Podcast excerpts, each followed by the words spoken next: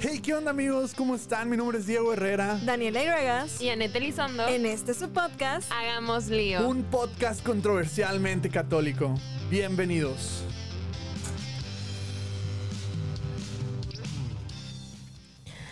Bienvenidos a todos los que nos están escuchando. Hola, hola, ¿cómo están? ¿Cómo están, amigos? Estamos muy emocionados de volver a estar aquí con ustedes. Este, les, les comparto, antes de, de darle pie a, a- al, al otro host de este, bueno, somos varios, ¿verdad? Pero en este momento nada más estamos dos. Pero les comparto que ahorita estamos experimentando nuevas cosas. Estamos haciendo todo lo que Dani no nos dejaría hacer. Saludos, Dani. Sí. Oigan, pues ahorita nos encontramos nada más em, Diego Herrera y yo. Diego, ¿cómo estás? ¿Cómo te encuentras el día de hoy? ¿Qué onda amigos? ¿Cómo están? Estoy muy bien, muy contento de estar aquí una vez más en este podcast y muy feliz de estar experimentando esto. Esta nueva experiencia, este nuevo formato de podcast. Pero platíqueles, platíqueles que estamos experimentando en este momento. Ah, bueno, les platico. Probablemente este episodio no lo están viendo en YouTube por varias razones. Primero que nada, porque hicimos todo lo posible por grabar, trajimos dos memorias y los metimos a la cámara. Pero pues aquí tienen a dos personas que decidieron estudiar este, Ciencias sociales. ciencias sociales. en vez de sistemas. eh, y, y fallamos. Y fallamos, no pudimos con la cámara. No jalaron las memorias en la cámara, este, entonces no se pudo hacer. Entonces, bien bizarro, de repente apagamos las luces aquí del estudio de la barca. Y, y luego fue Ganet, jalos grabar así. Y yo, jalo. Entonces ahorita, Anet y yo no nos estamos viendo, entonces Estamos grabando a oscuras. completamente oscuras. La única iluminación que hay aquí ahorita es la, el puntito rojo del micrófono y, y la consola que tiene lucecitas. Pero fuera de eso, no hay nada más de luz. Entonces es, es completamente interesante. Literal estamos a, a oscuras. Y, y pues sí, a ver, qué, a ver qué sale de este episodio. Ane, ¿tú cómo estás? Yo estoy muy bien, la verdad. Estoy muy cansada. Esta semana estuvo muy cansado, pero en estos momentos estoy muy bien. Me siento, me siento muy bien. Estoy muy emocionada con lo que vaya a salir de este episodio. Siento que vamos a terminar diciendo barbaridades. Barbaridades, ver, puede ser. Puede ver ser. qué- ver qué Puede ser de esos episodios donde nos, nos llegan DMs de porque dijimos tal barbaridad. No, lo hacemos con la mejor intención, raza. Este, y, y el tema de hoy creo que está chido. Este, te platico, Anet, que fui, fui a misa ayer. Este, pero no porque quisiera ir a misa, iba a ir a. O sea, te platico un poco de mi día. Eh, salí temprano porque tenía que recoger unas cosas de la empresa de mi papá, entonces fui y, y- y a recoger las cosas, fui a lavar mi carro. Me sobraba tiempo, porque es la realidad, porque yo estaba haciendo tiempo para ver a mi novia. Y cerca de casa de mi novia hay una iglesia. Entonces dije, bueno, pues deja, voy al Santísimo, ¿no? Voy a, voy a hacer tiempo ahí en el Santísimo. Y oh sorpresa, llego y había una boda. Justo, hay cuenta que puse pie en la parroquia y el padre dijo en nombre del Padre, el Hijo y el Espíritu Santo. O sea, hasta acaba de Ajá. empezar, ¿no? Llego, agarro mi lugar. Digo, dudé en quedarme a la boda porque pues todos estaban de que, literal, era una boda donde todo el mundo estaba formal, no había ningún otro laico.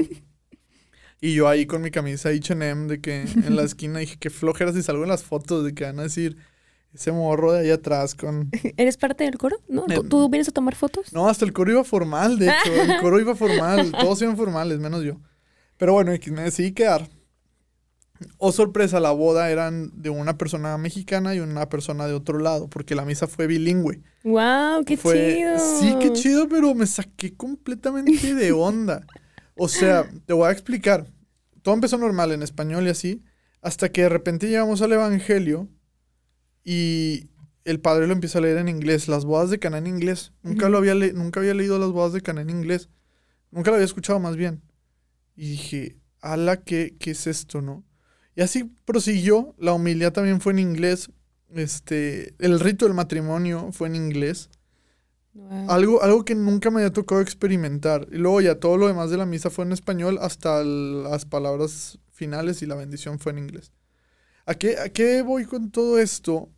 Me hizo ponerme a reflexionar sobre la misa. Y de eso quiero hablar el día de hoy. Yo quiero preguntar, y más allá de, de creer que les vamos a venir a dar una plática teológica aquí acerca del porqué de cada parte de la misa, ese no es el episodio. Si estás buscando eso, mejor busca una plática del Padre Caro en YouTube. Este, Tienen, de hecho, el Padre Caro, tú, tú que eres de Santa Cruz. que- Yo estuve en misas explicadas del Padre Caro. Sí, ¿verdad? ¿Cómo, Sí. pla- platícame esa experiencia, ¿no? ¿Cómo, Está, está muy padre. Bueno, ok, este, primero contexto, una misa explicada es de que Contexto, please. literalmente es una misa donde van explicando cada parte de la misa, entonces dura muchísimo. Bueno, si ya vas con el Padre Caro dura muchísimo. Pero la verdad es que a mí me gustó mucho. De hecho, fui, yo creo que hace como unos tres años y me acuerdo tanto porque fui un martes eh, antes del miércoles de ceniza. Y te, te- te voy a decir por qué me acordé, me acordé tanto, porque neta duró tanta la misa que literal se acabó como a las doce y media. ¿Y cuándo empezó? ¿Como Y- a las 8 o qué? Sí, empezó, sí, como a las 8, empezó muy temprano. O- Entonces yo me estaba muriendo de hambre y dije, esperemos acabemos antes de las 12 porque luego es miércoles de ceniza y empezamos a ayunar. y... Y que voy llegando a mi casa como a la una y yo de que no puedo, no cené, yo estaba muerta, por eso nunca se me va a olvidar. Bueno, aquí el punto es que eh, estuvo súper padre, o sea, porque el, el padre Caro, saludos, si alguna vez escucha, que no creo, la verdad, pero saludos.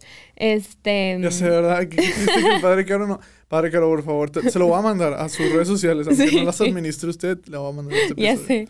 Estuvo muy padre porque él nos explicaba primero, antes de empezar como la misa, como tal, nos explicaba todo, hasta de la vestimenta del sacerdote, cómo se llaman, los colores, el porqué, em, el templo, porque como todas estas, como- no me acuerdo cuántas columnas tiene que tener como un templo para ser un templo, este, em, lo de los... em, las estaciones del Via Crucis, porque y un chorro de cosas, ¿no? Y yo, todo me parecía grandioso. Y luego desde un principio nos empezaba a explicar, ¿no? De la entrada, o sea, qué significa la entrada, y un chorro de cosas, y a mí se me hacía todo demasiado interesante, o sea, cosas que yo nunca le había, pues, dado ese sentido, o sea, literal, uno puede, digo, yo creo que ahorita uno va a misa y ya por automático sabe que sigue, ¿no? O sea, o hace las cosas porque ya se las aprende de memoria, incluso inconsciente, pero en cada parte de la misa literalmente es un pequeño encuentro y explica literal em, el Evangelio, o sea, todo lo que también Cristo hizo aquí en la tierra, todo es, es parte de eso y, Cristo quiere que tú seas parte de eso también, o sea, que lo vivas, que lo experimentes y de esta forma y como es la misa, o sea, literal en cada momento. Y del cómo también, a mí se me hizo súper increíble, cómo todo lo que vives en la misa tiene que ver con el me- momento más grande que es la, la comunión, o sea, cuando tú vas a comulgar, o sea, cómo todo te prepara para ese momento, o sea, cómo incluso es súper importante vivir toda la misa, o sea, completa, ¿no? O sea, a veces... No llegar a la sé, mitad. Ajá, es típica raza que llega de que está de que el sacerdote en la homilía o de que ya en el credo. Es, incluso también explicó más o menos eso del cómo, o sea, porque a veces decimos, ay, ¿por qué no podemos llegar antes o después o todo esto, no? Y sí, estuvo muy padre la experiencia, se los recomiendo, honestamente. De hecho, ahorita me estoy acordando, bueno, no, es que no lo quiero decir porque no me acuerdo muy bien, pero hay un documento de la iglesia que habla de, de todas las partes de la misa. Debe haber, debe haber. De hecho, yo leí un libro acerca de la misa del cardenal este, Gerard Müller. Es, es discípulo de Benedicto XVI. Este, buenísimo también sobre la misa. Este, pero como les digo, en el fin de hoy no es explicar cada parte de la misa, sino platicarles un poco nuestra experiencia con la misa. Pero algo que sí quiero rescatar de lo que decía Net es que todo lo que gira en torno a la misa te lleva a la comunión. Desde el porqué de los templos. Si usted, si bien hay templos muy bonitos y hay templos que a lo mejor podrá parecerles no tan bonitos, todos reúnen unas ciertas características que deben de tener para considerarse, este, pues iglesia católica, templo católico. Entonces eso se me hace a mí muy padre porque son detalles que a simple vista no vemos o no valoramos más bien, no valoramos, pero al momento de que estás a lo mejor en otra parte del mundo te hacen sentir en casa. Este, nunca me ha tocado viajar a otro lado que no sea McAllen. Este, bueno, no, una vez fui a Houston, pero bueno, una vez en McAllen eh, tengo este, una familia lejana allá, este, y fuimos a una iglesia católica y si han ido a McAllen y si han ido al Valle de Texas, es un, un lugar muy como que especial, o más bien especial como distintivo. Como que, no sé, es imposible, al menos como regios, no pensar en McAllen como algo diferente a Monterrey. Este, pero cuando entré a esa iglesia, me sentí como en una iglesia aquí en Monterrey. Me sentía como que en casa, me sentía abrazado. Y eso es algo que la misa a mí me invita mucho, que los templos me invitan mucho a, a sentirme acogido, ¿no? Por, por la iglesia. Este, partiendo de ahí, este, algo que también quería decir era de lo rica que es la misa, porque la misa, al menos el rito latino, que es el que tenemos, porque bueno, contexto, pues hay bastantes ritos, depende en qué parte del mundo te encuentres, Sí. y todo esto se deriva a cuando este, hubo varios concilios y hubo iglesias que en- por muchos años estaban trabajando un rito y la iglesia del occidente estaba trabajando otro y así. X, no, luego les damos un, un episodio de historia de la iglesia, invitamos a alguien muy crack para que... Sería muy chido, la verdad. Sí, sí, deberíamos de buscar a alguien que, que venga a hablar de todo eso, este, de que un experto.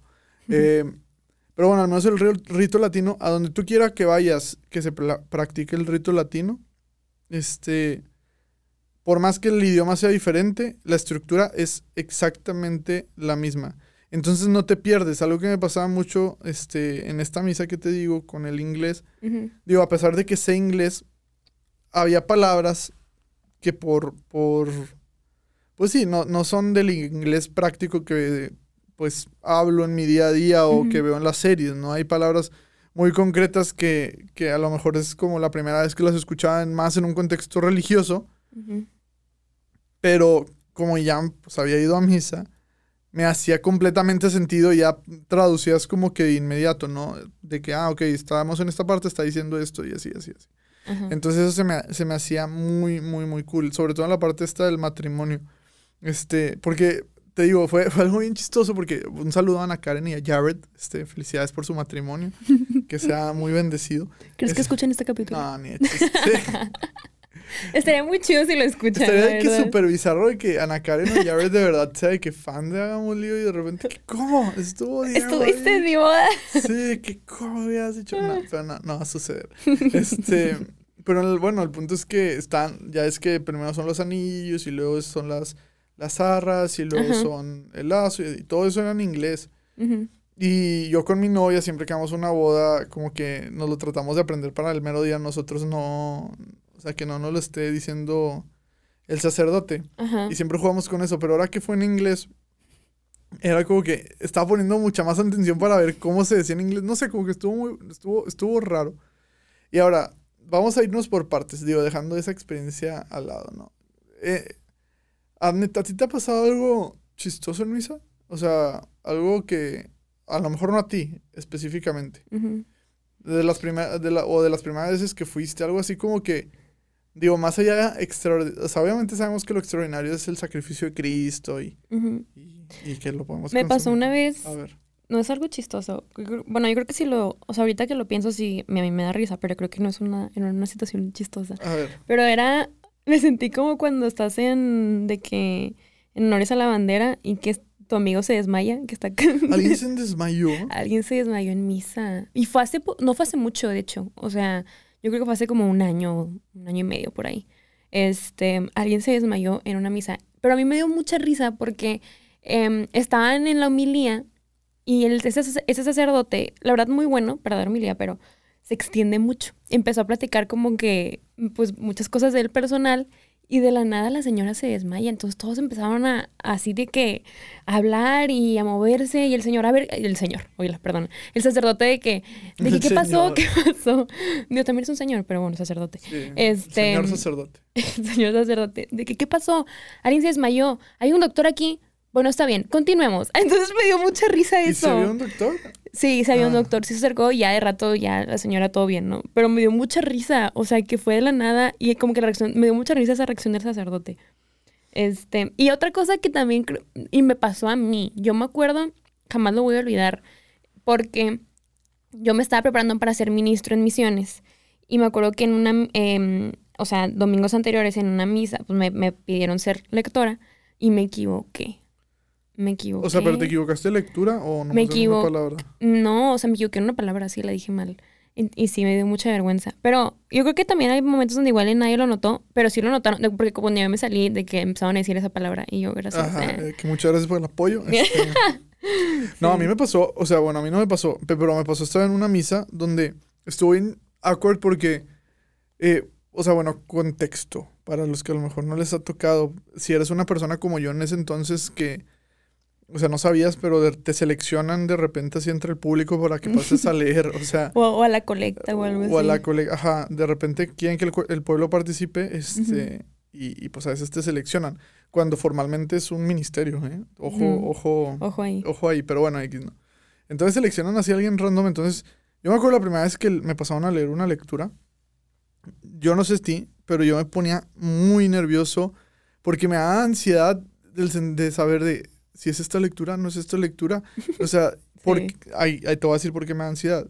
Hubo una vez que estábamos en San Jerónimo y ya se pasó un señor muy seguro y empieza a leer. Y sigue leyendo, y ya, de qué palabra de Dios te la damos, Señor.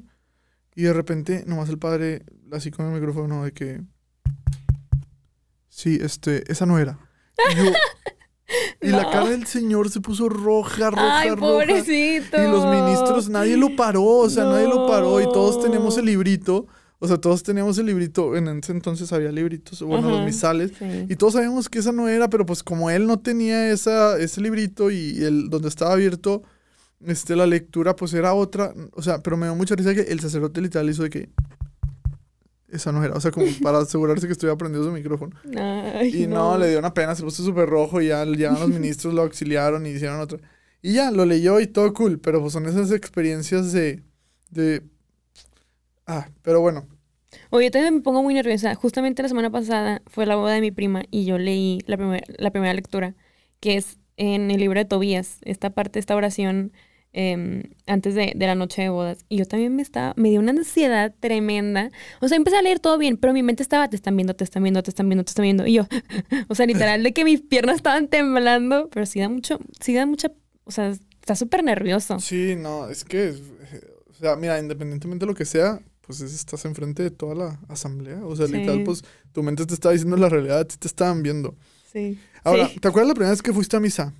Que consciente fuiste a misa. Que conscientemente. O sea, no, no que supieras que estaba pasando, pero que tú recuerdes que fuiste a misa.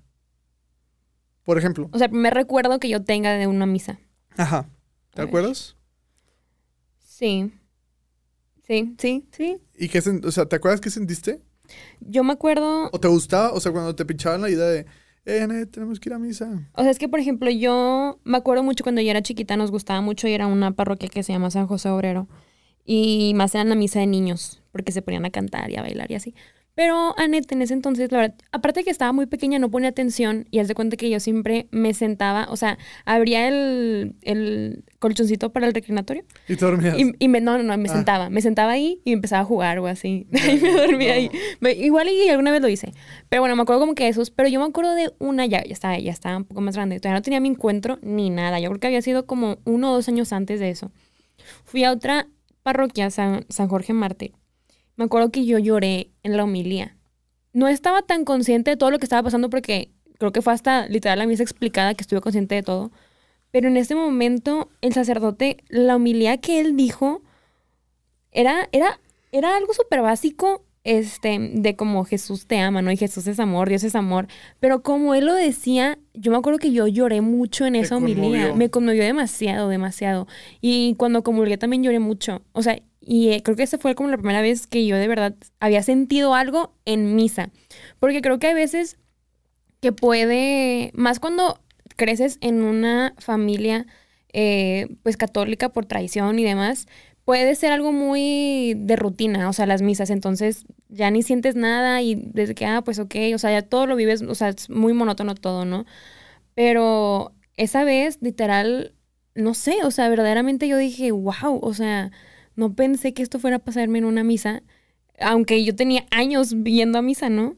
Es que yo creo que ese es el problema. O sea, la misa para el católico, mm, yo creo, al menos desde mi perspectiva, o sea, para el católico promedio, no es más que como un checklist, ¿no? O sea, Sí. voy a misa, es domingo, tengo que ir a misa, pero precisamente porque creo que no somos conscientes de todo lo que sucede. Por ejemplo, yo, a mí me sorprendía mucho que en mi comunidad le hacían más guato a la hora santa que a la misa. O sea, Ajá. Sí. yo, yo no compre, o sea, yo no comprendía, o sea, bueno, al principio pues yo también, ¿verdad? Luego ya me, me informé un poco y, y de verdad no comprendía cómo había personas que preferían ir a la, a la hora santa que a la misa. Entiendo que es un momento más de introspección, que se presta mucho más este, exponer tus sentimientos y que eh, la música y, entiendo esa parte. Pero yo, lo- yo lo platicaba con un amigo, estamos en un- nos gusta mucho debatir en cuanto a estos temas, y le decía, es que no sé cómo preferemos solo verlo a tenerlo. Porque esa es la, Ajá, esa es la main sí. difference, o sea, Sí. en uno lo ves, en otro no lo tienes. Y creo que pues ahí tiene el valor, porque pues lo ves, o sea, imagínate, lo estás viendo una hora y pues cuando comulgas, pues nomás te lo, te lo comes y ya lo dejaste ver, lo dejaste sentir, ¿no? Y, y entonces creo que hay parte, ¿no? Porque yo nunca, nunca en la vida tampoco pensaría que en la misa puede suceder algo así de sentirme conmovido, hasta que también llega una homilía o llega un momento donde no pasa siempre, pero una vez me pasó que de repente vi la hostia y dije, no manches, aquí estás. O sea, y, y sabes que siempre está ahí, pero, o sea, como que hubo un momento de una misa donde yo dije, wow, aquí estás. Y también me conmovió, no lloré, me salieron lagrimillas, pero, pero eso es lo que voy. Siento que es tan rutinaria y es tan de rutina y es algo que te dicen que tienes que hacer y que si no lo haces, este, te va a ir mal y así, que, que no le das el valor. Simplemente es como que das domingo y tengo que ir. O es cuaresma, hay que ir. Que no le das el valor. Me di cuenta ayer que fui a esta misa de Jared y Ana Karen. Bueno, a la misa, a la boda de Ana Karen y Jared, porque tenía la opción de meterme al Santísimo y quedarme a orar o quedarme en la misa. Y, y de verdad tuve un debate porque yo decía, pues, es una boda. O sea, ni siquiera es. Es una misa normal, es una boda, es para ellos. Yo mejor me voy allá a mi pex y leo mi libro y, y me hinco frente al Señor y platico de mis problemas. Pero hay algo que también es súper importante de la misa y que la hora santa a lo mejor no te da, que es el... Time, quiero saber algo. ¿Pasaste a comulgar? No, no, no pasé, no pasé. Ah, ok. Sí, hubiera, me hubiera, o sea, me hubiera, no sé, como que me imagino ese momento donde todos formales pasando a comulgar y tú después. Sí, no. en tus jeans. yo desafortunadamente no pasé porque no estaba en gracia. Bueno, no estoy en Ajá. gracia al momento de grabar este episodio, se los digo aquí, abriéndome el corazón. No, está bien, yo Este, tampoco. Pero, pero, pero me hubiera gustado, me hubiera encantado, te voy a- Sí. por- porque para allá voy. La misa, algo súper y una característica súper importante es la comunidad, la oración en comunidad. Estamos todos con Cristo, en Cristo, para Cristo. Y eso se me hace lo más bello y lo más Sí. Y, chingón. y quiero decir algo de eso que dijiste. Este, mm, no sé si yo lo había dicho aquí, según yo no. Pero em, cuando fue, no me acuerdo si Navidad o Año Nuevo, en un grupo de amigos estábamos de que feliz Año Nuevo, feliz Navidad, charala. Creo que era, fe- creo que era Año Nuevo. Y una de esas personas, que es una joyita de persona, Saludos. dice, saludos, joyita de persona. Oye, perdón. Dice, dice, porque en ese grupo hay personas en, que están en diferentes países. Entonces ella dice, dice, feliz año nuevo, no sé qué, y dice, los veo en la iglesia.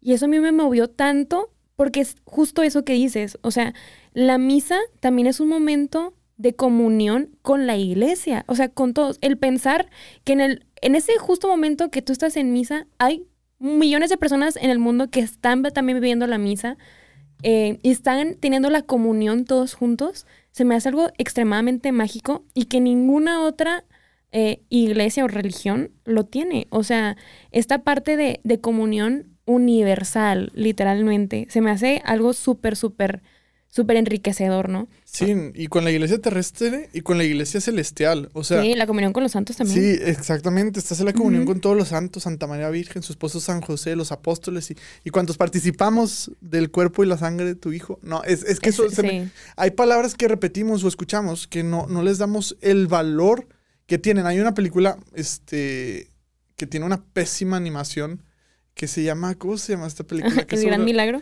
el gran milagro. Sí. Yo me acuerdo que una vez se la pusimos a unos chavos en un grupo y la animación es terrible. Es, es terrible, pero el mensaje es El mensaje es súper wow. padre. Ajá. O sea, el mensaje es Esa muy es una misa explicada.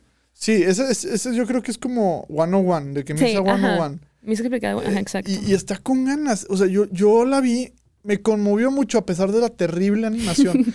porque en esta parte de, de cuando los ángeles bajan, en el ofertorio, que es cuando los ángeles bajan Ay, sí. y, y toman las ofrendas y las llevan, yo dije, ok, ¿qué, qué estoy haciendo yo en mi ofertorio? O sea, yo Sí, típico de que vas sacando ya tu cartera y ya. ¿sabes? Exactamente, ni siquiera estoy orando yo. O sea, porque también ahí se me hace algo bien gacho que no escuchamos lo que dice el sacerdote, porque el sacerdote dice cosas muy bonitas. O sea, bueno, el sacerdote dice lo que debería decir el canto ofertorio. Este, que la mejor canción para explicarlo es la de hemos entregado. Más o menos eso Sí. dice el sacerdote. Este, que, que aquí también luego podríamos hablar de los coros, de que lo importante es que los coros de verdad canten los cantos Sí. adecuados porque te hacen partícipe de la misa. Eso, eso también digo. Y, no, y, y que, y que canten bien. No es por nada. Pero sí, sí. también tiene mucho que ver, digo, es parte también de la liturgia. O sea, es, todo es, sí, es parte de todo es lo- parte. Exactamente. No es esencial los coros. Eso. Si hay alguien aquí en un coro, discúlpenme que se los diga, pero no son esenciales, ¿ok? Ajá. O sea, no se acaba la iglesia si ustedes no están, para que no se crean los rockstars de, de, de la iglesia, ¿verdad? De hecho, por ejemplo, yo veía mucho las misas del Father Mike Schmitz y ahí no tienen coro. Ah, o sea, ahí él, él lo canta. Entonces no es esencial, pero definitivamente, no, aporta bien cañón. ajá, sí aporta. Ajá, Aporta bien cañón 100%. porque la música sí te hace sentir de una manera solemne. Yo lo platico con, con mi novia, con Pau, y le digo, cuando yo me case, perdóname, pero a mí no me gustaría que un coro normal Sí, cantara en mi boda. sí. ya O sea, también. yo quiero sentir que este día es solemne. Y, y mira, y yo estoy en un coro, o sea, de guitarra y con piano y así. O sea, yo estoy en ese tipo de coros. Pero simplemente, o sea, sí me alegran el domingo, pero cuando yo, no es un coro que, por ejemplo, escuchas en una ordenación sacerdotal o en una, en un evento un poquito más, o en una, bueno, en bodas puede que sí, porque pues ahí ya los novios escogen, pero en momentos más solemnes es muy raro que escuches, y no es nada en contra, pero como tú dices, sí aporta, o sea, si, o sea, si tu guitarra está desafinada, si se te salió un gallo, Sí. afectas a la comunidad. Aporta más que nada que tú te adentres más a la misa. No es esencial, como dices, pero ayuda al encuentro. Sí, también es Y, y que si está mal el coro, afecta al encuentro también. Sí, o cuando cantan un canto que nadie nunca había escuchado. Ajá, sí, Es como, quiero cantar yo también, o sea, sí. o sea, pero bueno, ese es, ese es otro tema, también luego podemos invitar a... Está muy chido. Este es como un episodio para introducirnos a muchos otros temas, de que Sí. coros, de que la misa explicada, historia Los de la iglesia, está- los sí. ritos, sí, tenemos como que este episodio es como el intro de lo que viene para adelante. Ni le hemos preguntado a Dani, pero, pero estoy seguro que Dani va a jalar. Pero, Dani, este es un aviso. esto, es una, esto es un aviso, es una... Esperamos que escuches este episodio, Daniela, y, y si llegaste... Si, no, si Dani no nos dice nada de esto, de que... De esta conversación que estamos teniendo, sí o sí se va a hacer, sí, ¿sabes? lo vamos a hacer. La ajá. única manera de que haya objeción de no hacerlo es que Dani escuche el episodio y nos diga, hey, escuché esto y podemos... Y no me gustó. y no me gustó. Ok, Ajá. ya, quedó trato. Y ustedes son testigos de, de, esto, de, de este su podcast que hacemos con ustedes. También si ustedes tienen opciones de temas y cosas que les gustaría que platiquemos, mándenos. DM. Sí contestamos. Literal contestamos todo. Sí, todo. sí, contestamos. Hasta cuando nos tiran hate también contestamos. Entonces, los amamos. Los amamos. Ah, bueno, pero te decía, algo también importante de la misa. Bueno, más, voy a preguntarte primero, ¿qué opinas de las homilías? Que para ti, ¿qué debería ser una homilía perfecta? Olo. O sea, bueno, más bien, para ti, sí, ¿qué es una homilía perfecta? ¿Cómo es la homilía perfecta para ti? Ok. A Por- mí, ok, bueno, en lo personal, a mí me gusta, a mí no me gusta cuando el sacerdote empieza como que a hablar, hablar de más en el sentido de empieza a sacar anécdotas personales y se medio desvía el asunto y así.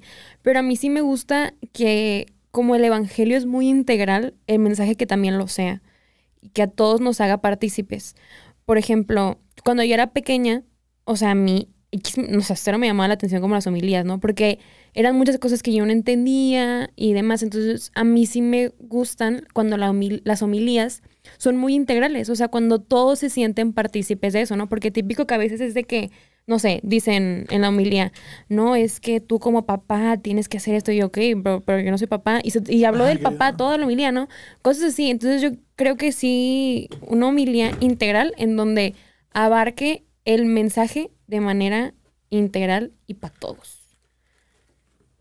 Y sí, o sea, yo estoy... Ah, bueno, algo que también, espera, no, Ah, perdón. dale, dale, siento, no, por favor. Algo que, algo que también, que hace poquito, creo que Bubu fue, saludos, no me acuerdo. Saludos a Hugo. No, no sé si fue Bubu, perdón, si tú, si tú no fuiste, perdóname. Pero es- este, creo que él no fue. No sé, X. El punto es que, por ejemplo, yo, a mí me gusta llevar libreta y pluma, Ajá, porque a mí me gusta anotar. sí. Porque en lo personal, así es como las cosas se me quedan a mí. O sea, yo funciono de que si se, o sea, por eso a mí a veces se me olvidan las cosas porque no las anoto, porque no tengo una agenda y no la anoto. Entonces, ahí me gusta anotar. Y también porque vengo a la escuela del Padre Caro, la verdad. Saludos sí, al Padre Caro. Sí, él sí es de libreta y pluma y anoten.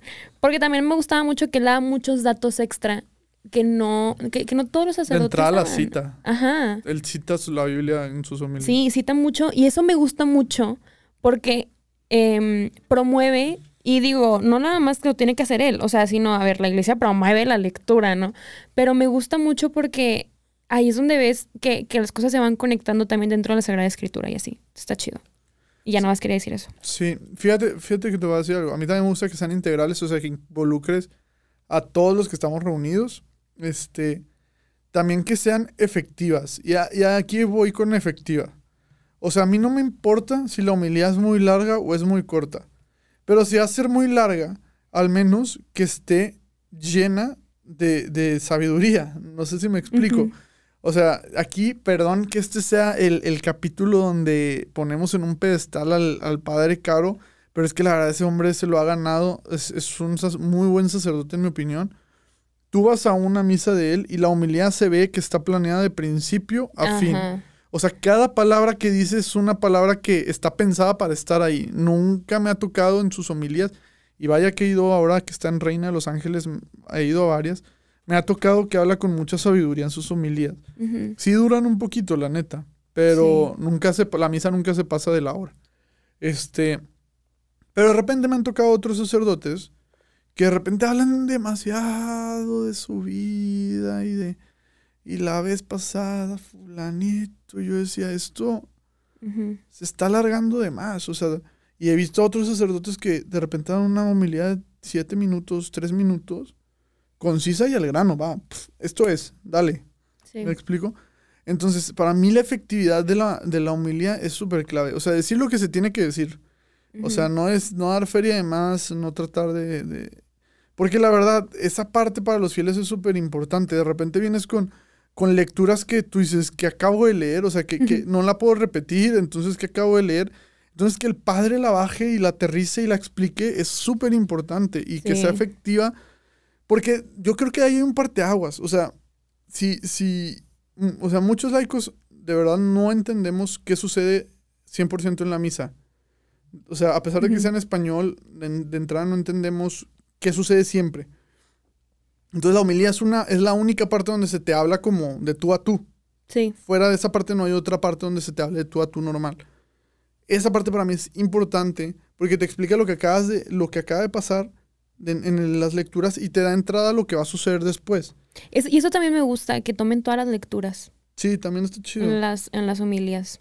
Sí, porque de entrada todas las lecturas tienen un porqué. De, En teoría las lecturas este, deben de ir conectadas con el Evangelio. Sí. Este, está, la neta, la- no sé cómo funciona y quién sea el que haga ese estudio para que todo vaya conectado, pero qué rifados. O sea, porque Sí. de repente hay veces que tú dices, o sea, me está hablando en la primera, me está hablando en el Salmo, me está hablando en la segunda, me estás hablando en el Evangelio y remata el sacerdote aterrizando lo que tú necesitabas escuchar. Es como que Dios, o sea, Ay, hermano, yo quiero que, que tú nos cuentes, pues tú tienes muy buenas ah, eh, bueno. historias con homilías. Bueno. A ti sí te que te han hablado bien directo en las homilías. Bueno, o sea, es- ese fue un suceso extraordinario. El- les pongo en contexto. Estaba en prepa, este, y tenía una materia en cuarta oportunidad. Yo apenas me estaba acercando a la iglesia y en una homilía el sacerdote, este, pone un ejemplo. O sea, dice, este, imagínense que están en la prepa, este, y no sé, este, tienen una materia en cuarta oportunidad, vamos a ponerle nombre, eh, física. Y digamos que tienen un promedio de 68, por decir un número. Y literal, todas esas características me- tenía yo en mi promedio ese, esa, en esa materia física con 68. Este, o 67, algo así. Pero el punto es que ese día fue muy exacto, ¿no? Y muy tocado por el Espíritu Santo para que me llegara específicamente a mí. Y la verdad, la homilía fue literal. O sea, literal, yo nomás decía, no hice Diego porque. Porque, pues no, ¿verdad? Y fue una homilía efectiva, la verdad no fueron homilías muy largas, fue algo muy efectivo, pero al final fui a hablar con él y le dije, hey, ¿qué onda? ¿Por qué? ¿Qué, qué te dijo mi mamá? ¿Por, ¿Cómo sabes todo esto? No. Y no, me dijo, no te conozco, de que nomás dije lo que tenía que decir y ya. Sí, fue, fue algo, fue algo muy padre. No sé de qué haya sido ese sacerdote, nunca supe su nombre, pero, pero espero que Dios lo esté cuidando. Hay una parte que quiero hablar antes de que se acabe el episodio, porque ya estamos llegando a, a los minutos finales, y es sobre la comunión, sobre la Eucaristía. Yo no, yo no, lo, yo no lo había notado hasta hace un año, pero En el cordero, que es la parte donde todo el mundo desafortunadamente a veces se saluda además y pierde un detalle importante. Este, que, que de verdad el cordero no es la parte donde deberíamos de, de- Es una de las oraciones más bonitas de toda la misa y no, no, no le prestamos atención. Pero bueno, cuando está el cordero es cuando el sacerdote siempre parte la hostia. Siempre, yo no lo había notado. De repente Sí. sí, me preguntaba, ¿por qué siempre, o sea, por qué, si- o sea, por qué hace el padre que a- la hostia estaba redonda, por qué ahora está, por qué la... co-?" O sea, yo no entendía, yo pensé que era por descuido, luego ya... De que mi TOC me dice que eso no está bien. Ajá, exactamente, sí, de verdad, pero yo pensé que eran descuidos, Ajá. hasta que ya te explican, ¿no? Esta parte. Yo te quería preguntar a ti, Annette, si... O sea, no que te haya sucedido algo extraordinario, pero para ti, ¿qué es esta parte? ¿Cuál es tu proceso para cuando te toca ir a comulgar? O sea, ¿haces una oración antes? ¿Te hincas? ¿No te hincas? Eh, Yo hago todo un ritual antes de, A de ver, plati- pla- comulgar. platícanos un poquito de tu ritual. Em, Digo que esto es ya al final, bueno, de cada quien. Sí. sí, sí, sí, sí, sí. Pero 100%. platícanos, platícanos para ver si podemos guiarnos unos tips. Bueno, yo creo que a mí me ha ayudado mucho cuando les comentaba que yo me estaba preparando para ir- ser ministro en misiones.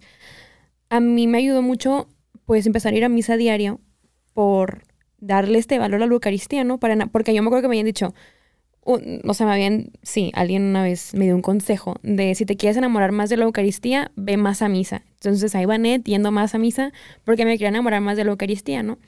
Y cuando yo me fui ministro, pues esta parte era demasiado importante para mí, ¿no? Cuando eh, el ministro o también sacerdote levanta la hostia, ¿no? Y dice, este es el cordero de quitas el pecado del mundo. Este, dichosos ustedes, eh, invitados a la cena del Señor, ¿no? Para mí era como un wow, o sea, tomar a Jesús y decir esas palabras ahí, tenerlo en mi mano, y era como una, o sea, no puedo creer que estoy a punto de compartir el cuerpo de Cristo. Entonces ahora en misa, eh, en ese momento, después de la paz, eh, yo ahora lo que hago, yo me hinco. Normalmente nadie, digo, y no es de fuerza hincarte, ¿verdad? Pero a mí me gusta mucho hincarme en, en ese momento y me quedo hincada. Y a mí me gusta en ese momento, sí, como pedirle a María que me vacíe de mí y me llene de ella. Porque para mí es un... si yo, o sea, yo siempre le digo, si ves una parte de mí en estos momentos que no está limpia por completo, que aunque yo estoy en gracia, pues sabemos que seguimos pecando, em, aunque no son pecados mortales, si ves que he hecho una falta o algo que yo no me he dado cuenta, o sea, necesito que la limpies todo de mí, o sea, que seas tú quien lo tome, que tú quien tome eh, a tu mismo hijo dentro de mí, porque yo no voy a saber hacerlo sola. Porque yo siempre, no sé, o sea, yo he pensado mucho eso, de que es que yo no, por más, un- digo, soy muy humana y por más que yo pueda leer y saber cómo que, es la comunión y demás, pues yo no, no estoy a- al nivel de tomar a, a Dios en mí misma. Entonces, para mí siempre es un María, ayúdame. Y me consagro siempre a ella. Literal, antes de comulgar me consagro a ella. Y, y en el, mi caminito, en mi fila, cuando estoy en la fila caminando, es eso. O sea, es un limpia mi corazón, limpia mi corazón. Y que yo- mi corazón, que mi mente y mi cuerpo y todo mi ser experimente lo que tú quieres que, que experimente. Y también creo que es algo muy importante siempre acordarnos de ofrecer nuestra comunión por los demás, por aquellos que no lo puedan hacer. Yo también, Uf. yo hago mucho eso. O sea, el, te ofrezco esta comunión por aquellos que no pueden comulgar en estos momentos. Creo que es también una parte que somos muy llamados como iglesia a hacer eso, a compartir esos momentos que nosotros tenemos. Me conmovió mucho lo que acabas de decir porque es horrible cuando no puedes comulgar. O Sí. sea, o sea, yo sé que a lo mejor mucha gente le vale queso y eso es muy desafortunado. Pero sí está bien gacho ir a misa y no poder comulgar. Porque yo, yo digo, a lo mejor esto es algo muy masoquista de mi parte, pero yo me obligo a ver a todo mundo comulgando. Sí. Porque son, es gente muy bendecida. O sea, es gente que está recibiendo el cuerpo de Cristo. Y a final de cuentas es una decisión que yo tomé de no poder estar en esa fila, ¿me explico? Sí. Pero hermano, si tú Sí. estás en esa situación, haz comunión espiritual, independientemente de qué. Porque pues Dios comprende tu situación y también le duele que no puedas comulgar. Pero su misericordia va Exactamente. mucho más allá. Y de hecho hace poquito hablamos de eso, ¿no? Sí. Yo te lo dije. Sí, sí, sí. Este, que pues sí hubo varias semanas en donde yo no podía comulgar y me dolía muchísimo. Pero saben que también yo creo que no nada más es quedarnos o martirizarnos, sino qué bonito también sentir ese dolor. Yo creo que qué feo cuando no te duele que no estés comulgando, ¿no? Entonces, Sí. si lo sientes, o sea, estás Sí. cerca, pero pues dale, o sea. Da, da ese salto, da ese Ajá. extra. Busca la, la confesión. O sea, de verdad es, es algo muy, muy, muy padre. Y la misa está llena de muchos frutos que, les digo, este episodio, más allá de, de darles la explicación de la misa, queríamos como que introducirles un poquito de lo que nosotros experimentamos, lo que nosotros pensamos y de lo que probablemente se va a venir en los siguientes episodios. Este, primero Dios, ya van a, van a volver invitados este, Sí. a este episodio.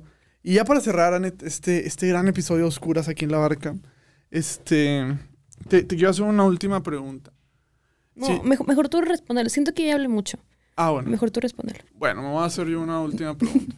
La pregunta era si yo pudi- si pudieras ir con tu yo del pasado eh, en, al- cual- en cualquier punto y le pudieras dar un tip acerca de la misa, ¿cuál sería, no? Entonces, este, yo lo estaba pensando y la verdad es que si yo pudiera volver con mi, con un Diego un poquito menos maduro, este, y, y más de que, pues sí, menos formado, más allá de explicarle cualquier, este, de, de las demás cosas que hay, sí le diría que la disfrutara. O sea, que la dejara de ver como un requisito y que la empezara a ver como un encuentro. Hola, hola. ¿Qué pasó allá afuera? Sí, afuera pasó algo. Porque cuando, cuando dejas de ver la misa como un requisito y la empiezas a ver como un encuentro, y cuando empiezas a, a recordar que hay alguien que te está esperando, alguien que crees que está vivo y alguien que sabes que, que está ansioso por verte, empieza a tener un poquito más de sentido todo lo que ocurre. O sea, desde la entrada hasta que pides perdón, hasta que escuchas quién es, cuando ofreces todo lo que tienes para con él para luego poder entregarte libremente hacia él, empieza a tener como que un sabor súper padre. Entonces yo, yo ese es mi consejo esta, este episodio, dejen de verlo como un requisito y empiecen a disfrutar el encuentro con Dios. Porque la neta, hay una frase que duele mucho y es verdad, si verdaderamente creyéramos que Jesús está en la Eucaristía, la iglesia- las iglesias estarían abarrotadas. Sí. Y, y piénsenlo, piensa en tu artista favorito, de verdad, piensa en tu artista favorito. Yo pienso en la cotorriza. Cuando yo voy a la cotorriza siempre pago el exclusivo para poder entrar al meet and greet. Nosotros tenemos el meet and greet con Jesús.